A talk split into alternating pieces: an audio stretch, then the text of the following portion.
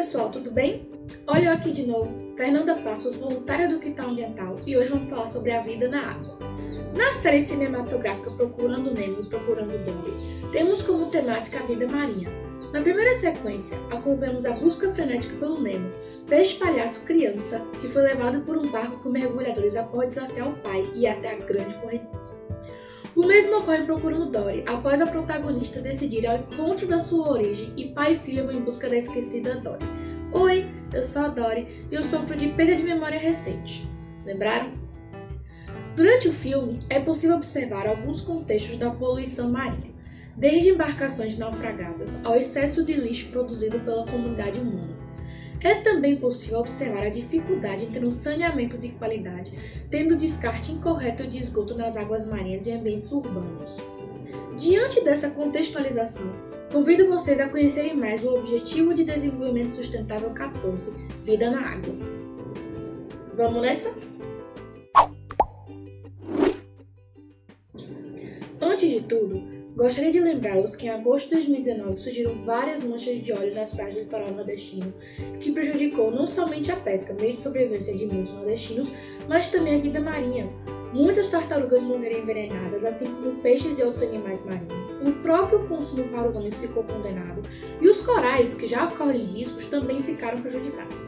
De acordo ainda com jornais locais de Pernambuco, um dos estados mais afetados, dois anos depois ainda não sabemos quem foi o responsável ou quais foram os responsáveis pela poluição em terras tupiniquins. Nesse cenário, vamos aprender as metas do Objetivo de Desenvolvimento Sustentável 14, Vida na Água. Vamos lá. São 10 metas, pessoal.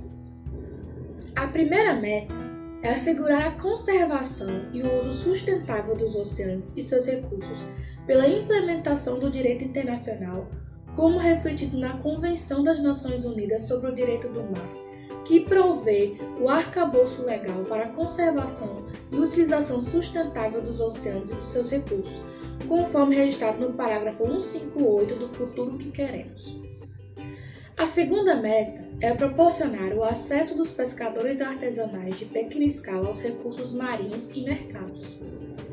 A terceira meta é aumentar o conhecimento científico, desenvolver capacidade de pesquisa e transferir tecnologia marinha, tendo em conta os critérios e orientações sobre a transferência de tecnologia marinha da Comissão Oceanográfica Intergovernamental, a fim de melhorar a saúde dos oceanos e aumentar a contribuição da biodiversidade marinha para o desenvolvimento dos países em desenvolvimento, em particular os pequenos estados insulares em desenvolvimento e os países de menor desenvolvimento relativo.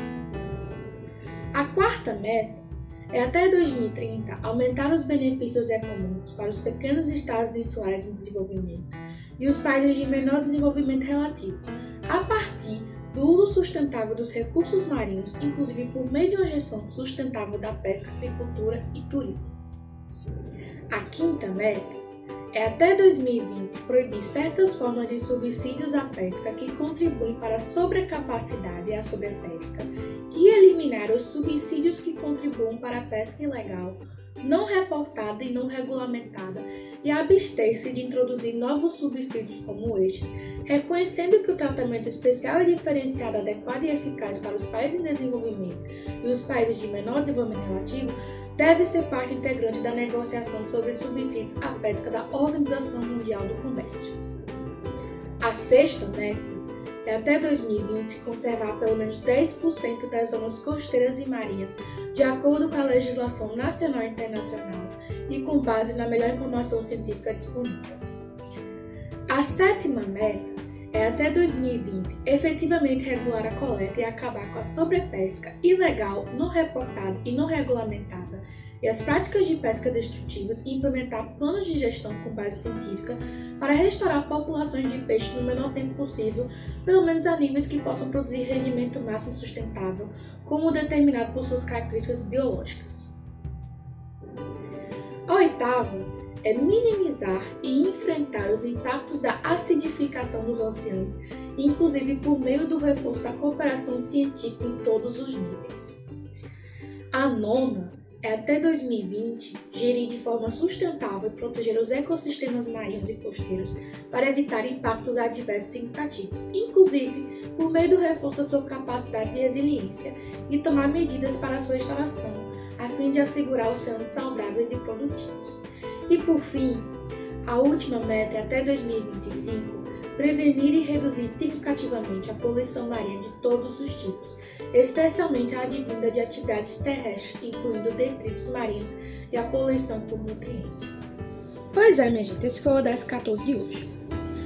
Mesmo com todas as informações que eu venho trazendo para vocês é, nessa conversa da gente, eu queria que vocês refletissem sobre a gente ter estudado na escola sobre ecologia, sobre a acidificação, sobre a importância dos plânctons, do meio ambiente marinho principalmente, e de como esse, essa mudança de clima, como essa mudança de políticas é, com relação a pescas e, e outros é, setores da, da vida marinha podem é, prejudicar ou ajudar nesse sentido. Então eu queria que vocês refletissem sobre isso, pensassem na importância do tema. Eu realmente espero que vocês tenham gostado da nossa conversa de hoje. Então é isso, até a próxima e um forte abraço para todos vocês, tá certo? Tchau, tchau.